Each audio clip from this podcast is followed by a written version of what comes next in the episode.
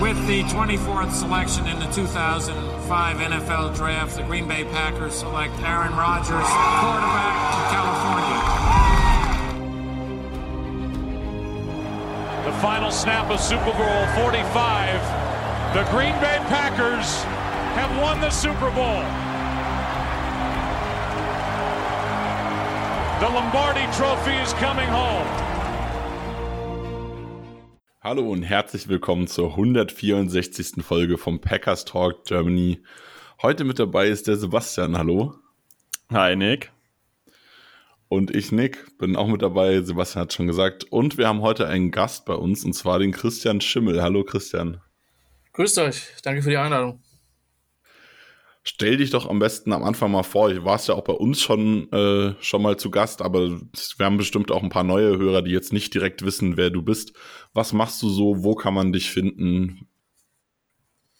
Wer bist du? Ja, mein, mein Motto ist ja so ein bisschen 365 Tage Football im Jahr ist möglich, aber nicht zwingend empfehlenswert. Ähm, ich glaube, das Wesentliche, warum ich gerne in solche Formate eingeladen werde, ist, dass es seit 2013 der Draft.de gibt, was ich mit dem lieben Kollegen Roman John damals als erste deutschsprachige Draft-Seite gegründet habe. Die existiert auch noch primär im Podcast-Format, haben da jetzt 2021 unsere achte Live-Coverage äh, gemacht. Dieses Jahr das erste Mal äh, live aus, aus Marburg mit den Kollegen vor Ort. Ähm, genau, das heißt, ich bin seit Blogger, Podcaster technisch irgendwie seit zehn Jahren ungefähr äh, im, im Football unterwegs. Im, über den Sommer quasi jetzt äh, findet man mich öfter als Kommentator in den Stadien in der, in der German Football League dieses Jahr primär in, in Marburg, aber ich habe in den letzten Jahren im Schnitt so acht bis zehn Spiele gemacht. Und äh, genau, wenn die EFL dann quasi vorbei ist und die NFL dann losgeht, dann habe ich natürlich immer relativ viel in Form von Podcasts und ich verfolgt und hatte aber auch im letzten Jahr dann die Freude, bei dem Endzone-Projekt von der Zone dabei sein zu dürfen und dann in der deutschen Konferenz dann NFL-Spiele kommentieren zu dürfen. Packers leider nicht, tatsächlich. Das hat sich nicht ergeben, aber ähm, das hat sehr, sehr großen Spaß gemacht mit, äh, mit den Menschen da, mit den Kollegen, ähm, das, dieses Produkt da aufzuziehen. Und äh, ja, dann ist das Super Bowl vorbei und dann beginnt die heiße, heiße Draftphase. Insofern, es geht und man findet mich primär tatsächlich über meinen Twitter-Account at, at Chris5SR. Ähm, da bekommt man in aller Regel mit, wo ich mein, mein Unwesen treibe. Ja, und wir haben heute ein ganz besonderes Thema, wofür wir dich auch explizit eingeladen haben. Vielleicht will der Sebastian mal so ein bisschen erläutern, worauf wir heute einen Blick werfen wollen und warum du da der perfekte Kandidat für bist. Ja, genau. Wir haben das, glaube ich, im letzten Podcast auch schon ein bisschen angekündigt. Äh, das war der Podcast mit äh, Chris und mir. Ähm, dass wir auf die O-Line mal genau schauen wollen. Die Packers haben dieses Jahr wieder drei Leute für die O-Line gezogen, auch an durchaus prominenten Stellen, beziehungsweise mit Rashid Walker in Runde 7 jemand, der bei einigen auf jeden Fall sehr hoch angesehen war und durchaus als möglicher Sleeper gilt. Und die Packers haben eigentlich seit Jahren eine relativ stabile, eine durchaus solide O-Line, gleich der Verletzung, haben da eigentlich auch selten irgendwie jetzt einen riesen Need die letzten Jahre offeriert und sagte, wow, da muss äh, dringend was getan werden und zwar über Jahre hinweg wenn man jetzt mal von Corey Lindsley absieht, der aber dann ja gleich durch äh, Josh Myers im Draft ersetzt wurde. Und es ist eigentlich gefühlt eine Stärke der Packers und da wollen wir heute mit Christian ein bisschen draufschauen, weil Christian sich mit der O-Line durchaus gut auskennt, oder Christian? Ja, es ist halt, äh, es ist halt eine der Positionen, die man über die Jahre lieb gewinnt. Und ähm, was wir bei derdraft.de halt machen, dass Roman und ich uns quasi Positionsgruppen teilen. Sprich, ähm, er ist tiefer, sage ich mal, in den Skill Positions minus Quarterback in der Offense drinne und in der Defense in der Front 7. Dafür schaue ich halt den einen oder anderen Defensive Back, den einen oder anderen Quarterback und insbesondere halt den einen oder anderen Offensive Line Spieler mehr. Ähm, dieses Jahr dürfte so ein kleiner persönlicher Rekord irgendwie gewesen sein, weil am Ende standen halt 50 Leute auf, auf, meinem, auf meinem Board, ähm, von denen natürlich längst nicht alle gedraftet worden sind, aber man, man gewinnt, also die Position ist brutal wichtig. Ähm, es ist die Position, über die nur dann geredet wird, wenn was schief läuft ähm, in den allermeisten Fällen. Deswegen ist es vielleicht mal ganz gut, wenn wir jetzt hier bei, im, Rahmen der Packers draufschauen, weil da in den meisten Dingen doch, doch sehr, sehr viel gut gelaufen ist. Und ähm, es ist so ein bisschen die, die, die Unsung Heroes. Ähm, auch wenn sie mittlerweile sehr ordentlich bezahlt werden, das ist auch, auch eine, eine Erkenntnis der letzten Jahre. Von daher unglaublich wichtige Position, denn ähm, wenn dein Quarterback auf Krücken ist, dann kann er heißen, wie er will, dann wird er nicht den riesen Impact auf dem Platz haben. Und ähm, deswegen ist die Line und mittlerweile alle fünf Positionen wirklich sehr, sehr wichtig.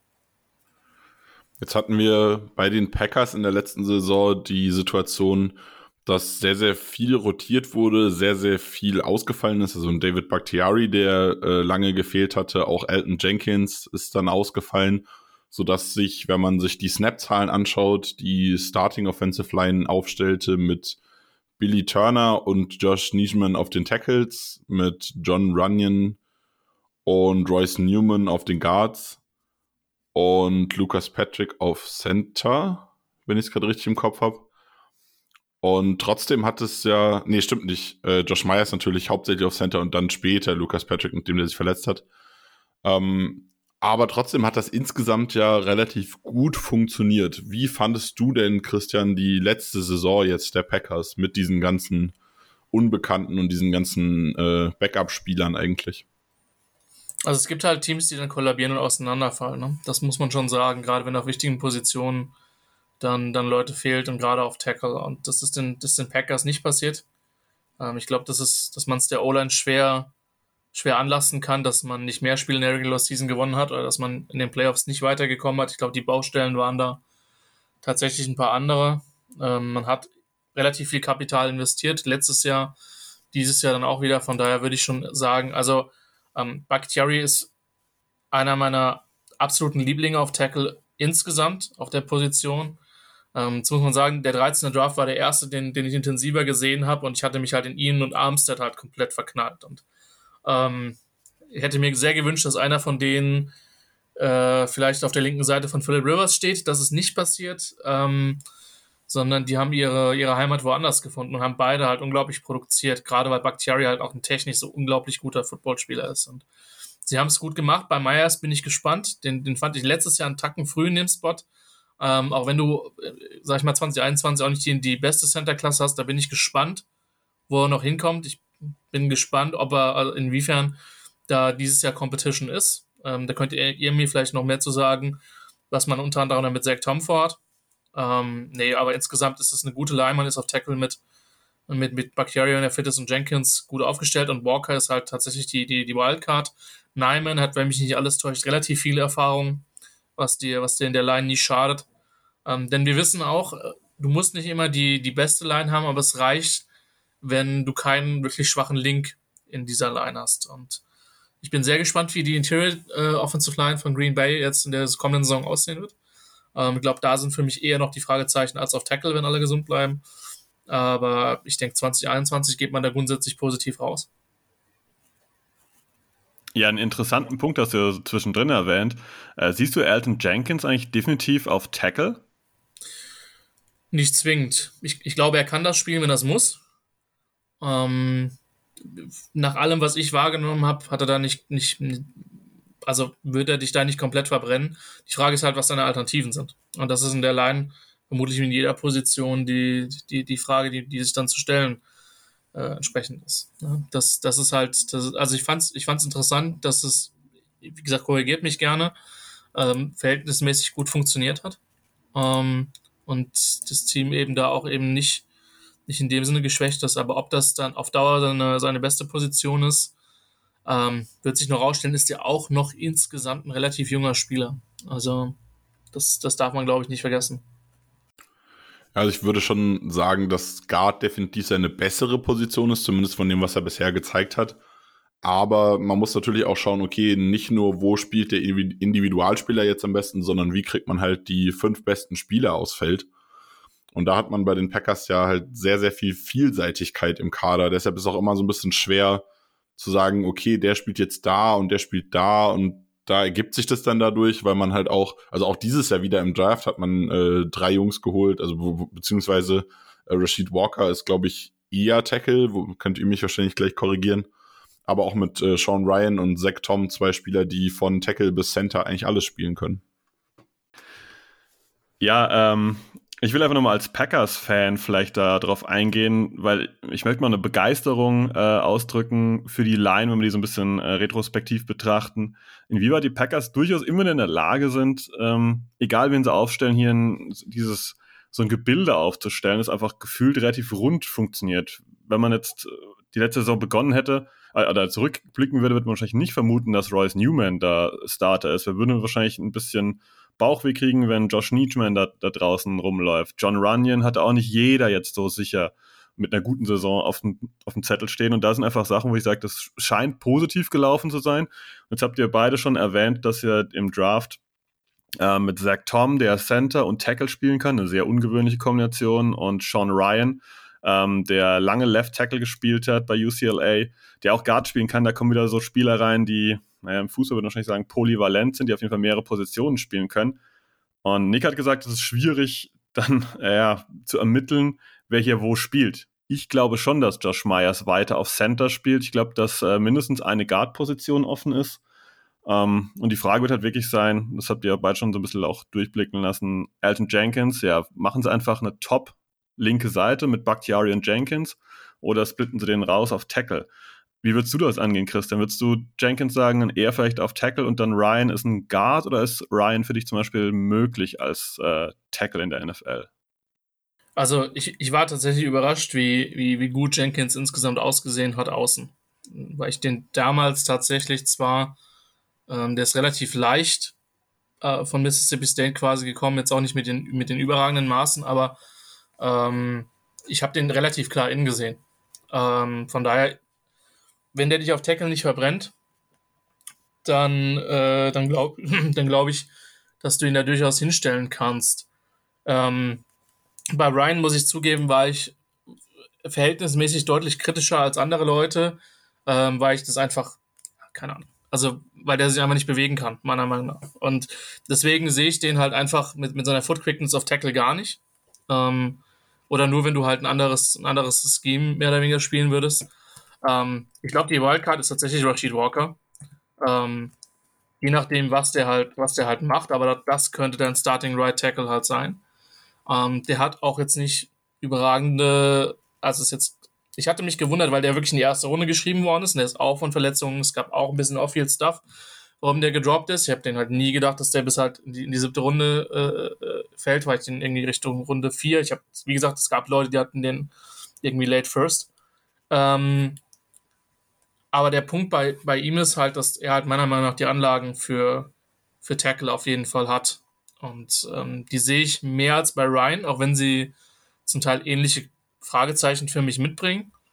Ähm, ich bin, ich bin, wie gesagt, keine Ahnung, wie das rausgeht. Ich, ich glaube auch rein vom, vom, vom Teambuilding her, dass du Myers, wenn du mit ihm auf Center komfortabel bist, warum stellst du dann verhältnismäßig jungen Spieler wieder woanders hin? Glaube ich ehrlich gesagt auch nicht.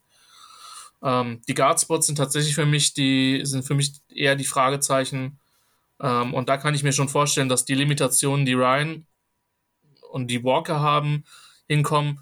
Bei Zach Tom, muss ich auch zugeben, steht bei mir als Fazit, ehrlich gesagt, ähm, A, brutal schwer zu bewerten, weil der mit einem sehr dünnen Frame gespielt hat. Für mich null Chance auf Tackle.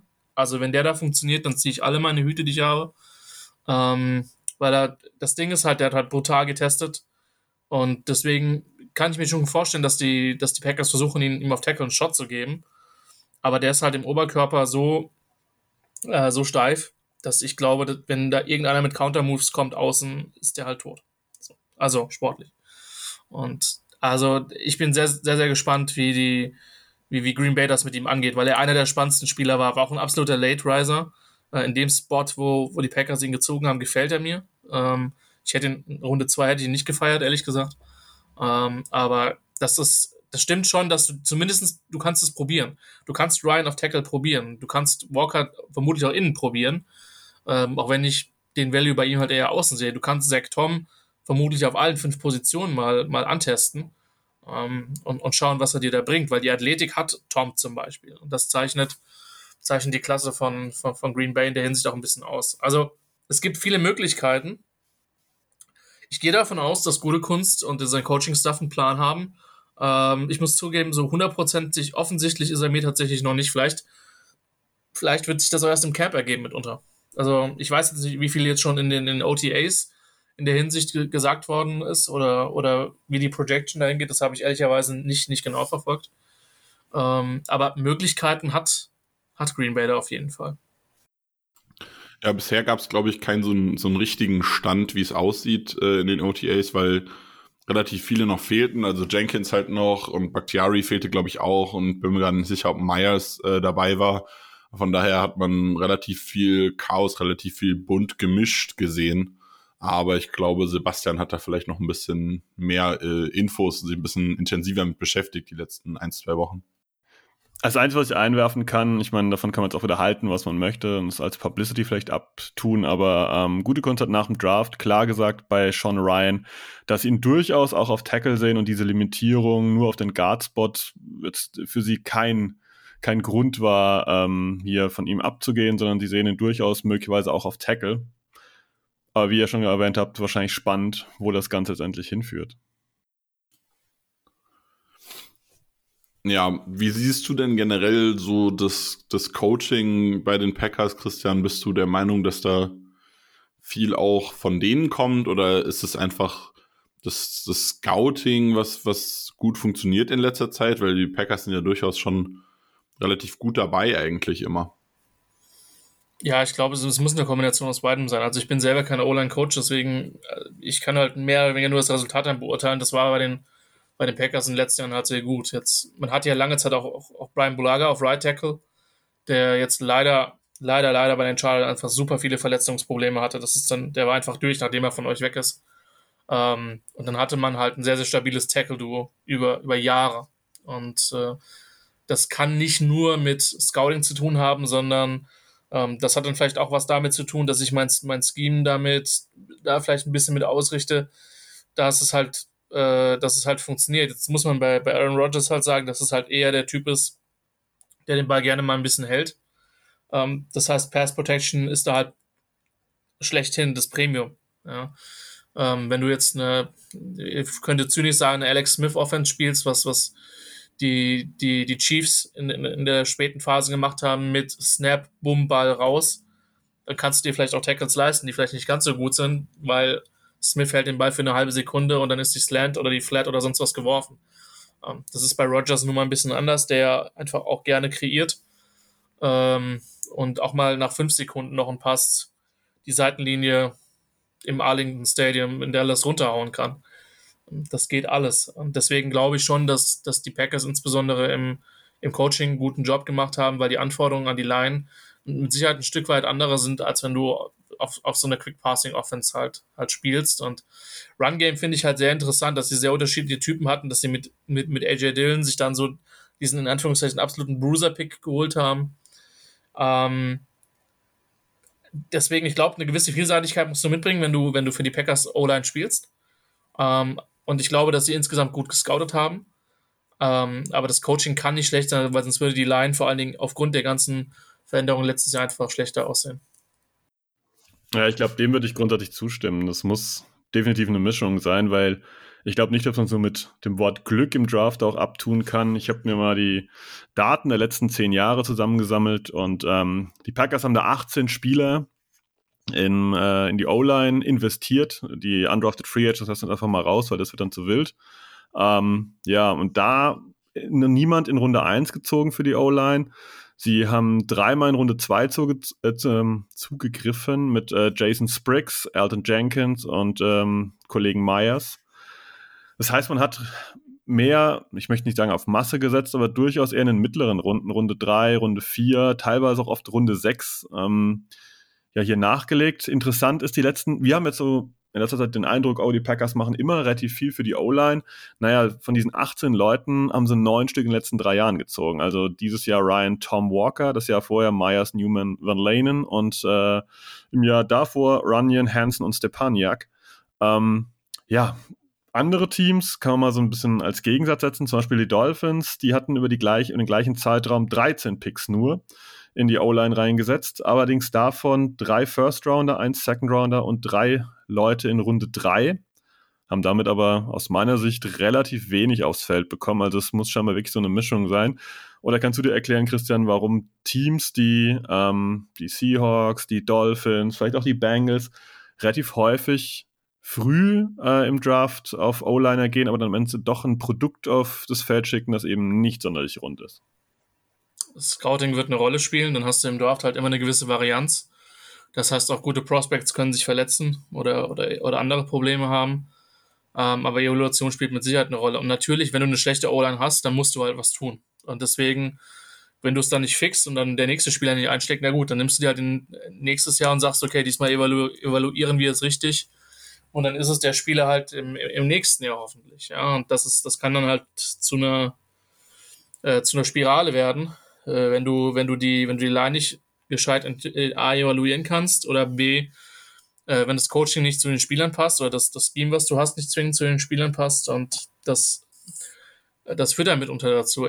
Miami hat sich ja zumindest teilweise stabilisiert gehabt äh, mit, mit gewissen Spielern. Jetzt haben sie halt eine Free Agency rausgeballert mit, mit, mit Armstead. Das ist ein relativ, relativ, somit das sicherste Ding, was du auf Deckel dir, dir holen kannst.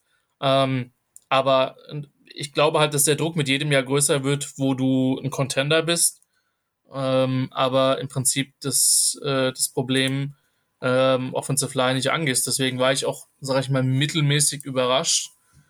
Ähm, sag ich mal, wie, wie zum Beispiel die, die Bengals das jetzt mitunter, mitunter angegangen sind. Ähm, da, ich meine, ja, du bist in, in, in Super Bowl bekommen, hättest ihn vermutlich sogar gewinnen, äh, gewinnen müssen. Ähm, aber der erste Pick, den sie dieses Jahr investiert haben, war, war Cordell Wilson und in der vierten Runde und das ist halt, also wenn wir von Project reden, das ist halt Cordell Wilson so. Ähm, das ist halt keiner, wo du sagst, den stelle ich hin und dann passt das. Klar, sie haben der Free Agency viel Erfahrung geholt, aber ich habe gedacht, da passiert mehr, aber ich glaube, dass es einfach auch eine, eine, eine Frage von Druck ist. Und ähm, gerade wenn du einen Quarterback hast, der, der fähig ist und der gut ist und der dich weit bringen kann, ähm, willst du ihn natürlich auch bestmöglich beschützen. Würdest du dann eher sagen, dass man schauen soll, dass man ein bisschen so einen stetigen Nachwuchs in der O-Line ähm, braucht oder sollte man eher punktuell mal ein bisschen kräftig äh, ja, Kapital da reinpumpen? Ich gebe mal so meinen Blick raus. Gefühlt würde ich eher auf stetiges Investment setzen, weil die O-Line ist eigentlich kein Jahr durchgehend gesund, oder? Nee, das stimmt, aber also ich kann es jetzt logischerweise nicht, nicht für alle Teams beurteilen. Ähm, aber du kannst, du kannst schon auch in, in einem Jahr, sag ich mal, einen relativ, einen relativ großen Turnaround tatsächlich dann auch, dann auch auf die, auf die Reihe bekommen. Ja, ich meine, mit, mit, mit Corey Lindsay, der euch nicht unbekannt ist, Matt Pfeiler plus, äh, beziehungsweise Pfeiler nicht, aber, aber Slater und letztes Jahr noch äh, mit dem Guard, auf dessen Namen ich jetzt nicht komme. Also die Charters hatten sich da zumindest stabilisiert. Das geht schon in einer Offseason, dass du zumindestens durchschnittlich bist. Wenn du dann noch gute Spieler hast, wunder, wunderbar. Ähm, aber zum Teil ist es, glaube ich, auch eine Frage von Need. So, wenn du halt äh, deinen Left Tackle der, der Zukunft in der Free Agency verlierst, dann kannst du gut von unten stetig aufbauen. Vielleicht hast du jemanden, was weiß ich, den, den du über eine Practice Squad und als Backup herangeführt hast, das ist super.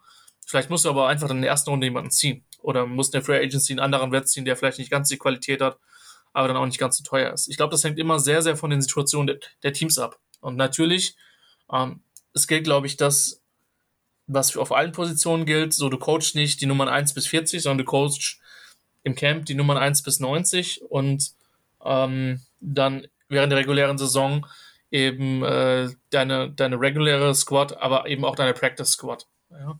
Falls du die Leute eben entsprechend mal brauchst. Und ähm, je weniger Leute du da oder je mehr Rost Leute, die du auf dem Roster hast, die ich nicht verbrennen, gerade in, in der Position, desto besser.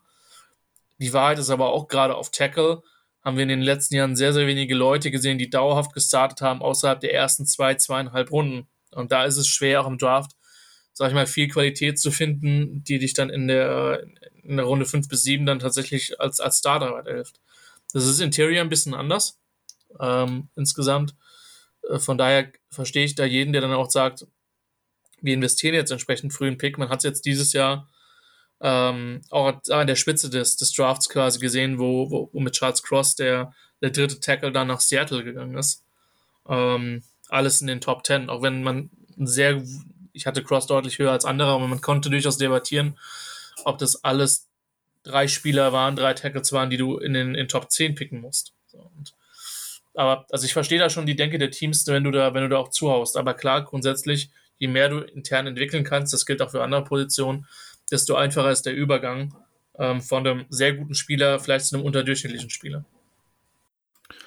Ja, ich finde es spannend, weil du gerade was angesprochen hast, äh, das Thema, manchmal muss man auch mal einen First Rounder reinbuttern, das ist ja bei den Packers tatsächlich ja so gar nicht so. Also die haben in ihrem Roster keinen einzigen First-Round Offensive Lineman. Ähm, tatsächlich auch nur zwei in der zweiten Runde. Weißt du spontan wer, Christian? Äh, ja, Myers. Offensichtlich. Äh, war Bakhtiari ein Second Rounder? Äh, Bakhtiari war ein, war ein Fourth Rounder, genau. Äh, Alton Jenkins hat man noch in der zweiten Runde geholt. Ursprünglich als Center tatsächlich. Also kam auch als, als Center aus Mississippi State. Ja, also es gibt halt, also 90 Prozent der Leute, mit denen ich im Vorfeld oder was ich gehört habe oder was ich auch gesehen habe, hatten den als Interior Offensive Line Spieler. Von daher, das spricht dann vielleicht auch für eine Qualität, wenn man so jemanden, klar, es waren eher, sag ich mal, ein relativ leicht, ist mit 310 rausgekommen, ein relativ leichter Prospect, wo du sagen kannst, wir versuchen das auf jeden Fall. Ähm, aber mit 6'4, 310 eigentlich nochmal nicht zwingend Tackle-Maß. Aber man hat es jetzt mit letztes Jahr mit Slater gesehen oder eben mit, mit Jenkins, dass das durchaus geht. Aber nochmal, da kann das Coaching auch nicht so ganz schlecht gewesen sein. Ja, ich wollte noch auf, auf ein Thema äh, kommen, auch was das Thema Coaching angeht, beziehungsweise genau habe ich noch zwei Themen dazu. Das eine ist, wie ist denn deine Erfahrung mit dem Thema Vielseitigkeit? Hemmt es Spieler manchmal auch in der Entwicklung, wenn man dann, also du hast auch das, das Thema Gewicht jetzt zum Beispiel schon häufiger angesprochen, man hat in der Interior eigentlich ein bisschen anderes in die Idealgewicht, als wenn man außen auf Tackle spielt, vielleicht auf Center auch nochmal ein bisschen anders. Ist es für dich so der Meinung, dass Spieler sich am besten entwickeln, wenn sie einen festen Spot haben, oder kann es auch durchaus äh, zum Beispiel dem Skillset als Guard helfen, wenn ein Spieler als Tackle sich entwickelt hat? Ich glaube, es kommt brutal darauf an, wie, wie du bewertet wirst oder mit welchen Vorschusslorbeeren du reingehst. Ähm, je später du gepickt wirst, desto besser ist es, je mehr du kannst. The more you can do. Plain and simple. Ähm, Jetzt muss man dazu sagen, dass super viele Leute oder viele Spieler, die jetzt, und das ist dieses Jahr fand ich es extrem, ähm, die Interior gedraftet worden sind, am College Tackle gespielt haben. Und ganz viele von denen, äh, beste Beispiel ist vermutlich Evan Neal, die einfach sehr viele verschiedene Positionen gespielt haben. Für mich ist das nichts Negatives. Ähm, klar, man muss ein bisschen auf den Bodytype gucken, wenn du irgendwie mit 315 gespielt hast und das Team will, dass du irgendwie auf 330 bist und wie, wie beeinflusst das deine Beweglichkeit, dein Movement, ähm, dann, dann kann das einen Einfluss haben. Grundsätzlich sehe ich aber nichts Negatives, weil du auch eine Empathie für die Position hast. Wenn du auf Tackle aufgestellt bist, aber, aber sag ich mal, äh, Right Guard gespielt hast, dann weißt du, mit welchen Problemen du sich abkämpfst oder sich dein Mitspieler abkämpfst. Und vielleicht hast du da eine etwas bessere Wahrnehmung ähm, für das, was auf dem Platz passiert und wann du da vielleicht mal als Tackle aushelfen musst. Und deswegen glaube ich, ist das grundsätzlich positiv. Auf der anderen Seite, wenn jemand über drei Jahre oder zwei Jahre als College Tackle überragend startet und die Projection ist, du wirst ein super Tackle in der NFL oder du hast zumindest eine gute Chance dazu, ähm, dann würde ich den jetzt nicht noch ein paar Spiele auf Guard stellen, dass, stellen, dass er die halt die Positionsflexibilität hat, sondern ist der vermutlich einfach auch so gut. Also das ist, glaube ich, das Entscheidende. Aber ähm, ich, ich, also, sage ich mal aus Teamperspektive, ich finde, man kann im Camp immer relativ viel machen. Hm, das heißt, lass dein First Round Tackle ruhig mal auf Guard ein paar Snaps spielen, ähm, weil erstens, du kriegst eine Evaluation, zweitens, er bekommt die Erfahrung auf der Position und ähm, das tut dir in dem Spot nicht weh. Willst du das in einem Spiel machen? Vielleicht nicht zwingend, wenn ein Starting Quarterback drauf ist, um mal, um mal ziemlich zu sein. Ähm, aber also ich glaube, es kommt wie so vieles, Kontext ist entscheidend, es kommt halt darauf an. Aber grundsätzlich ist für mich Positionsflexibilität eine, äh, eine gute Sache. Wenn Sebastian hierzu nichts mehr zu sagen hat, würde ich an den direkt so ein bisschen die nächste Frage geben. Darf Christian natürlich auch gerne was dazu sagen. Jetzt haben wir bei den Packers ja die Situation, dass Nathaniel Hackett, der Offensive Coordinator, gewechselt ist, ist jetzt Head Coach bei den Broncos. Dadurch wurde der O-Line Coach Adam Stanovich befördert und Luke Butkus wurde zum neuen O-Line Coach. Sebastian, was hast du für eine Erwartung? Glaubst du, dass dann irgendwas anders gemacht wird? Äh, vielleicht noch ein bisschen mehr Fokus in gewissen Dingen auch auf die O-Line gelegt wird? Oder kannst du dir vielleicht sogar vorstellen, dass Stanovic weniger Zeit mit der O-Line verbringt und deshalb die Qualität der O-Line so ein bisschen abnimmt? Schwierig zu analysieren natürlich. Ähm, ich sage immer mal direkt, ich hoffe, dass sich nicht arg viel verändert. Ähm, was mir halt grundsätzlich gefällt an der Situation, also klar, man hat Hackett jetzt nicht gerne hergegeben, aber man, man sieht schon die Chance, die er natürlich hatte als Head Coach. Aber derjenige, der für die Line zuständig war, der ist weiterhin in-house. Das heißt, diese Kommunikation, was vielleicht letztes Jahr gut gelaufen ist, was eben Stanovic gut gemacht hat, ist weiterhin möglich, ist tagtäglich möglich und das finde ich einen positiven Punkt, weil einfach Butkus, wenn er sich vielleicht mal unsicher ist oder mal einen Ratschlag braucht, hat einfach jemand verfügbar, der das einfach ein Jahr vorher gut gemacht hat. Ähm, ich glaube nicht, dass sich arg viel ändert. Ich glaube schon, dass das, ähm, wenn sich was ändert, glaube ich, dass sich dann eher was im gesamten System ändert. Ähm, das hat man in einer anderen Podcast-Folge schon ein bisschen aufgedröselt. Ich kann mir durchaus vorstellen, dass die Packers eben nicht mehr ja, das, das Kurzpassspiel derart aufziehen, sondern vielleicht ein bisschen mehr Richtung Play-Action, kombiniert Laufspiel und eher mehr tiefe Bomben aufgrund der, ja, der Receiver, die sie gezogen haben, da spielen. Dass sich da vielleicht ein bisschen was verändert, aber grundsätzlich glaube ich, dass die O-Line weiter ähnlich gecoacht wird wie bisher. Ähm, allerdings, wie wir schon oft erwähnt hatten jetzt heute, eine Prognose, wer da welchen, welche Position einnimmt, abgesehen von Bakhtiari links, sofern er gesund ist, und Myers auf Center, ist nahezu unmöglich, weil wir einfach unglaublich viele Spieler haben, die auf verschiedenen Positionen spielen können. Die will ich jetzt gar nicht alle durchgehen, aber Jenkins, wissen wir, Center, Guard, vielleicht auch Tackle. Runyon hat links und rechts gespielt. Ähm, Ryan ist, disku ist, diskutabel auf jeden Fall, ob der Tackle oder Guard spielen kann. Zach Tom, Center, Tackle. Ähm, was dabei rauskommt, das glaube ich, kann keiner wissen.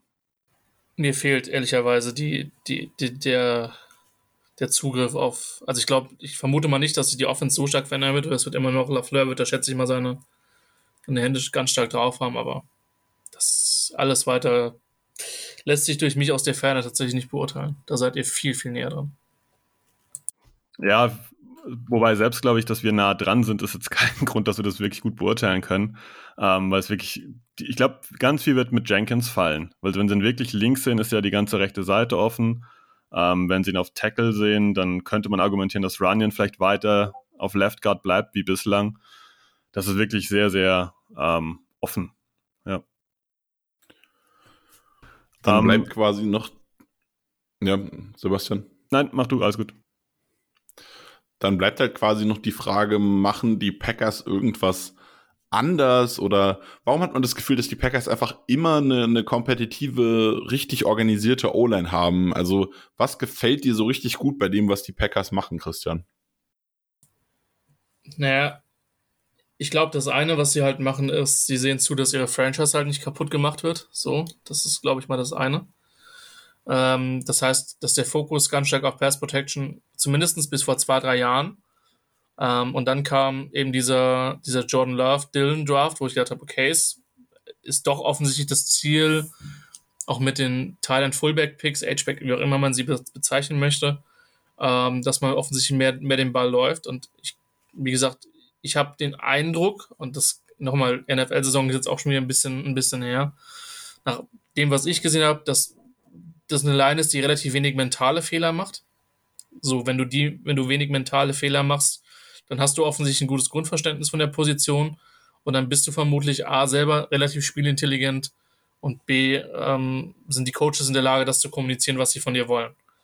Und ich glaube, das ist mal der, der wesentliche Schritt. Zweitens, du hast relativ viel Konstanz gehabt äh, in den letzten Jahren auf vielen Positionen, bevor äh, Bulaga gegangen ist. Wobei, wie gesagt, kann man diskutieren, ob das ein Loss, äh, das wirklich so ein schwerer Loss im Nachhinein für die Packers war und dann eben ähm, Corey Lindsay, der halt von den Chargers mit Geld zugeprügelt worden ist. Ähm, als Chargers-Fan weiß ich, warum die Chargers das gemacht haben, aber ähm, trotzdem war da immer relativ viel Konstanz und A, man hat investiert, B, man hat offensichtlich äh, auf eine Art und Weise gecoacht, die bei den Spielern, die man hatte, funktioniert hat.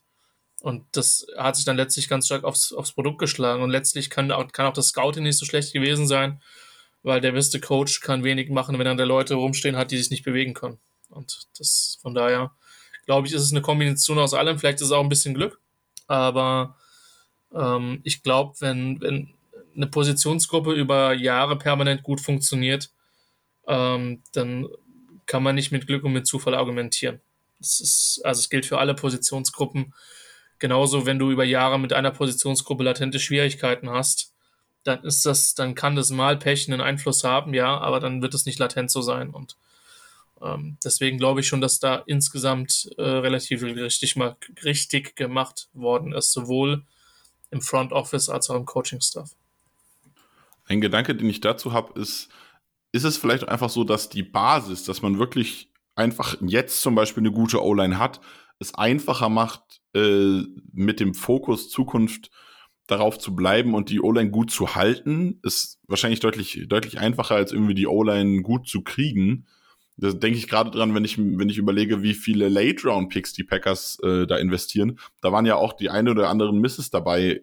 Ist man einfach gerade in der Situation, du hast eine geile O-Line und deshalb kannst du wirklich abwarten, du nimmst ein paar Swings und wenn du nicht triffst, ist Pech, ist nicht schlimm.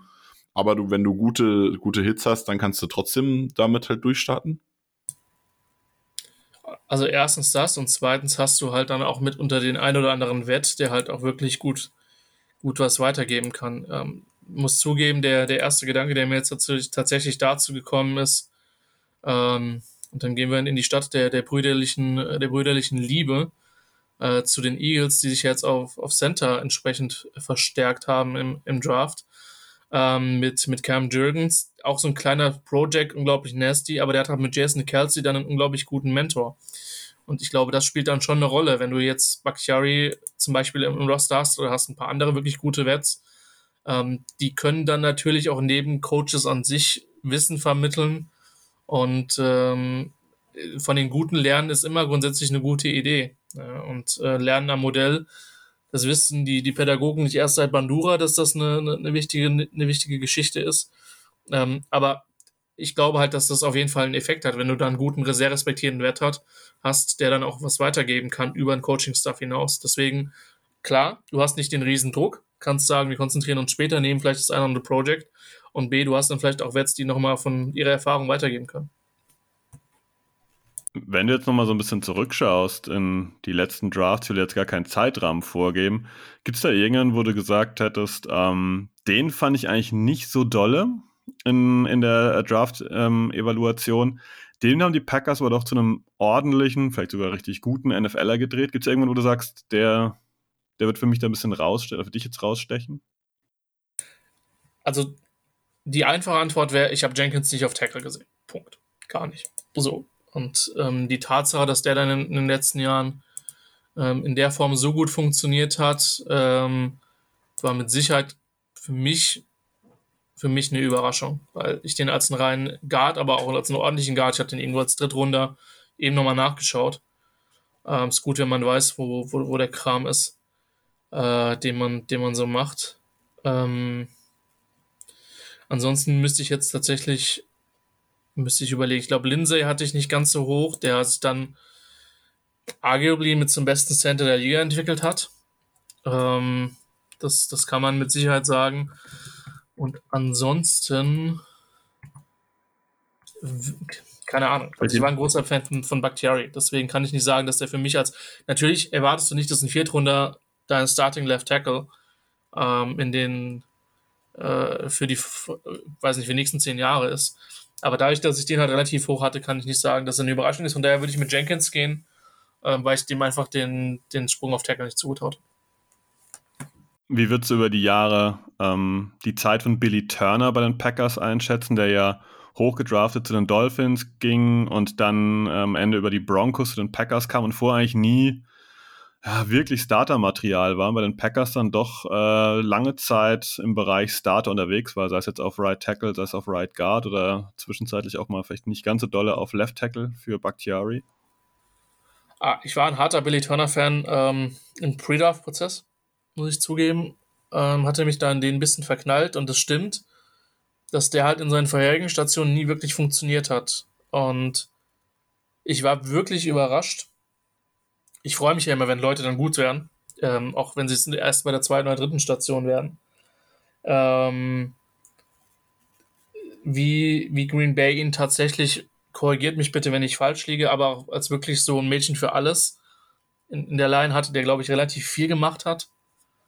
Ähm, klar, kam von North Dakota State, da brauchst du vielleicht ein bisschen mehr Zeit als der eine andere Spieler. Ähm, aber es hat mich gefreut, dass seine Karriere quasi in Green Bay so einen positiven Turn genommen hat.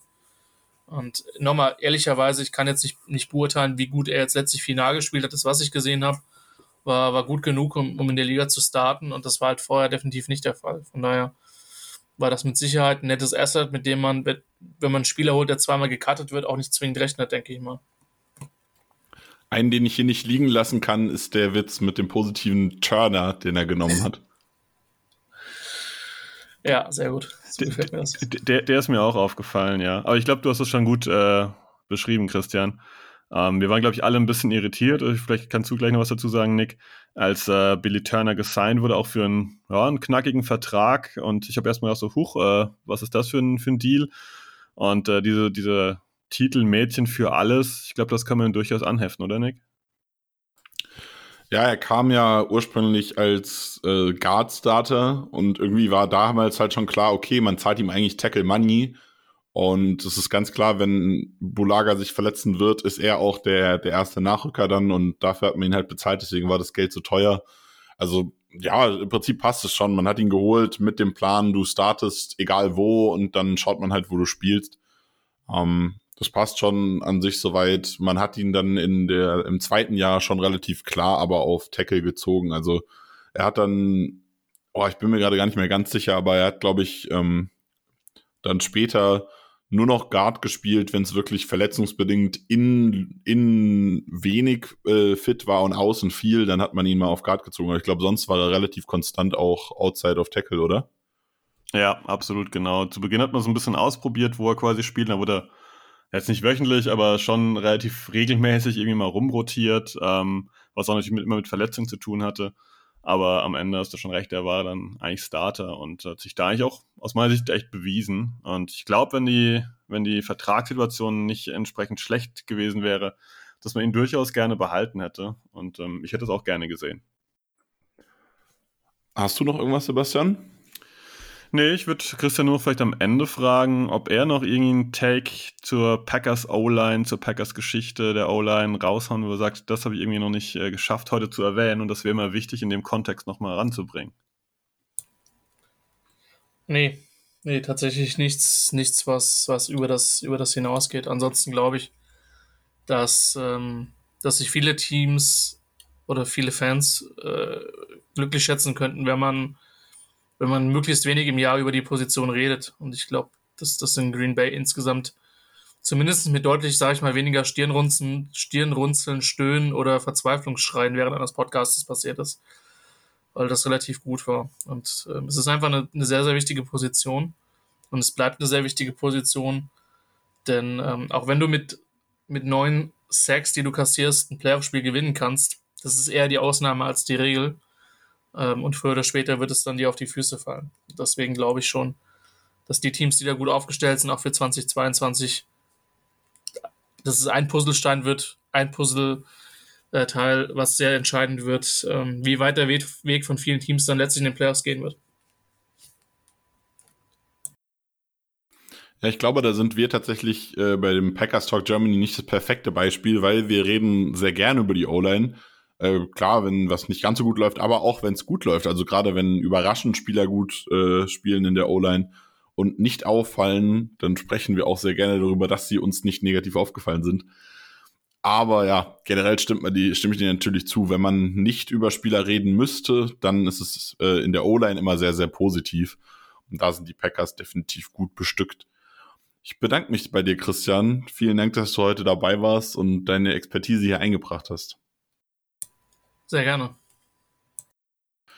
Ja, an euch äh, folgt ihm gerne at chris5sh auf Twitter. Ähm, schaut, was er so äh, schaut, was er so macht. Er macht wirklich richtig coole Sachen, äh, gerade zum, zum Pre-Draft-Prozess, aber auch während der Saison findet man immer wieder guten Content bei ihm.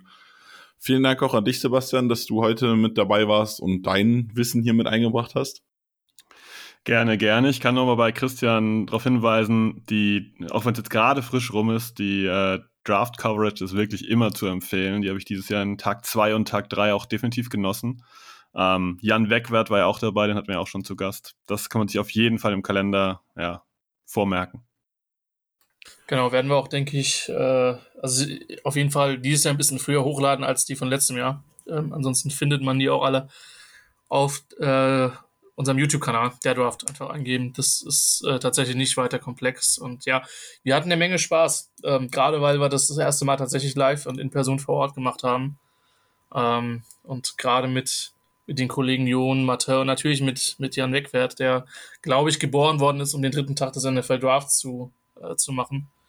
Ähm, ja, war das, ein, war das ein großer Spaß und äh, war auch, glaube ich, der ein oder andere äh, Packers-Pick, den wir durchaus positiv bewertet haben. Das habe ich lobend festgestellt, ja. Aber da habe ich noch eine kleine Frage. Wie habt ihr eigentlich Jan dazu gebracht, dass er bei der Draft mitmacht? Na, es war ja eine Kombination, es ist jetzt keine der Draft Live Coverage, sondern aber weißt du, wenn derjenige, der es initiiert, dabei ist, dann, ähm, dann muss man halt auch äh, definieren, worum es geht. Und jetzt kommen Jan und ich beide aus einem leicht geisteswissenschaftlichen Bereich und es war dann halt schon vorgeprägt, ja. Wenn es der Draft ist, ist der Draft, aber ähm, ja, ähm, es hat Mühe, Not und Überredungskunst äh, gekostet, aber letztlich sollte man sich dann auch nicht auf, auf solchen Dingen aufhängen. Auch wenn ich weiß, dass der Kollege Wegwert da ein sehr, sehr großes Problem mit hat. Aber er hat es verkraftet, er hat die drei Tage überlebt, von daher, ähm, ja, es ist, es kostet Mühe, aber auch, auch wenn wir ihn da nicht final überzeugen konnten, konnte er zumindest akzeptieren, dass wir jetzt unseren Namen nicht ändern mussten. Ja, kurz kurz eine Ergänzung, weil es gar nicht gefallen ist. Also Jan äh, sagt sehr gerne die Draft und nicht der Draft. Und äh, da gibt es seit Jahren, glaube ich, so ein, ja, ein paar Spielchen mit ein paar, paar Witze ähm, über die Thematik. Aber ich glaube, jetzt sind wir auch am Ende, oder Nick? Ja, von mir bleibt eigentlich auch nicht mehr äh, so viel zu sagen. Nur äh, folgt uns gerne auf Social Media, Facebook, Twitter und so weiter. Ihr könnt uns gerne auch auf den Discord-Server dazukommen, könnt da mit uns quatschen, könnt uns sagen, gerne auch äh, per Privatnachricht oder per Tweet, per Instagram, whatever. Schickt uns, wenn ihr sagt, auf das Thema hätte ich gern Bock, da würde ich gerne mal was von euch zu hören. Wir haben jetzt ähm, in der Offseason so ein bisschen Zeit. Was interessiert euch vielleicht? Ähm, und auch, worauf habt ihr Lust, vielleicht auch für die kommende Saison? Wenn ihr Gäste habt, die ihr spannend findet, mal zu hören, gerne durchgeben, einfach mal sagen hier, das finde ich spannend. Ansonsten bleibt mir nur noch zu sagen, ich bedanke mich wie eben schon bei meinen Mitsprechern hier für die Podcastaufnahme. Ich bedanke mich bei euch fürs Zuhören und überlasse in der Reihenfolge Christian Sebastian, meinen beiden anderen Kollegen, noch das Wort zum Schluss und beende mit einem Go Pack Go. Ja, danke fürs Reinhören. Danke, dass ich zu Gast sein durfte. Allen eine gute Zeit und äh, ja, eine gute Zeit, bis dann die Camps losgehen und äh, es dann wieder heißer wird mit NFL-Coverage. Ich mach's kurz. Die Jungs haben alles gesagt. Schönen Tag noch, schönen Abend euch noch. Go Pack, go.